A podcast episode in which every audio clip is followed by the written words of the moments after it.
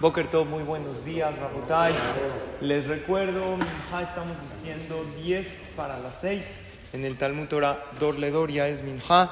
Y 5.20 la clase para todos ustedes antes de Tefilat Minha. También anunciarles, tenemos con nosotros aquí a la señora Reisi, que está eh, vendiendo unos boletos de Jalá. Va a haber una frashat Jalá este próximo Shabbat, el Shabbat Project, es un Shabbat que todo el pueblo de Israel respetamos un poco mejor, más en estos tiempos que le queremos pedir a Hashem para protección para Am Israel y sabemos que el Shabbat Kodesh protege y nos da verajá. Las mujeres de todas las comunidades se reúnen para hacer jalá.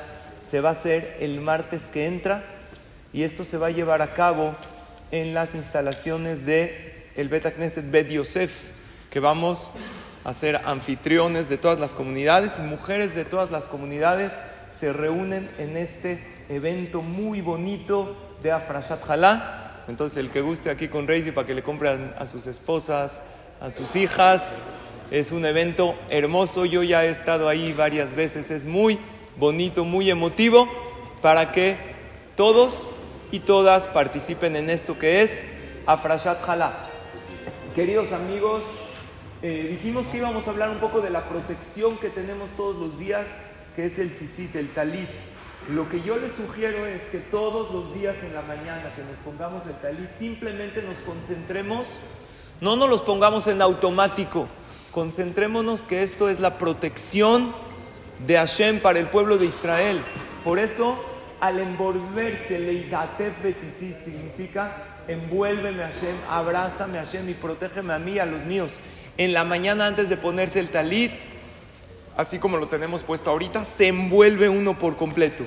Y al ponérselo, tienen que quedar siempre dos tzitzit adelante y dos atrás y pensar que Hashem nos protege y nos cuida de los cuatro lados. Así hay que pensar y concentrarse. También otro consejo, que los hilos del tzitzit estén siempre completos porque hay veces cuando una persona dobla su talit con el cierre de la coracha, ¿verdad?